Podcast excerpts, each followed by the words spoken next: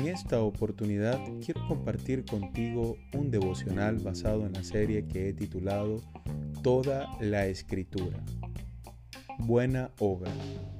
Finalmente, toda la escritura cumple su función en el corazón del hombre para llevarle a realizar toda buena obra, es decir, acciones dignas que honren el nombre de Dios.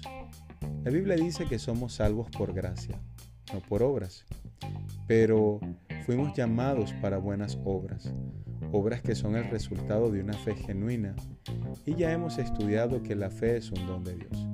Por tal razón, las motivaciones de nuestras buenas obras deberían ser las adecuadas y estar en el lugar correcto.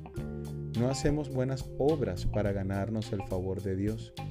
Hacemos buenas obras porque cuando la escritura ha transformado mi mente, actúa en consecuencia. Ser fructífero es el propósito final de los dos versículos que hemos estado estudiando en 2 de Timoteo 3:16 al 17. La Biblia dice, así que por sus frutos los conoceréis. Mateo 7:20. Tener una comunión con Dios a través de su palabra será evidente. Te invito a meditar en las siguientes preguntas. ¿Estás siendo fructífero en tu carácter? ¿Estás permitiendo que el Espíritu Santo a través de la Escritura te transforme?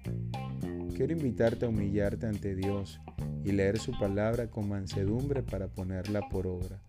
Quiero invitarte a comenzar de nuevo si es necesario, pero deja que Dios perfeccione su obra en ti. No retrases el proceso.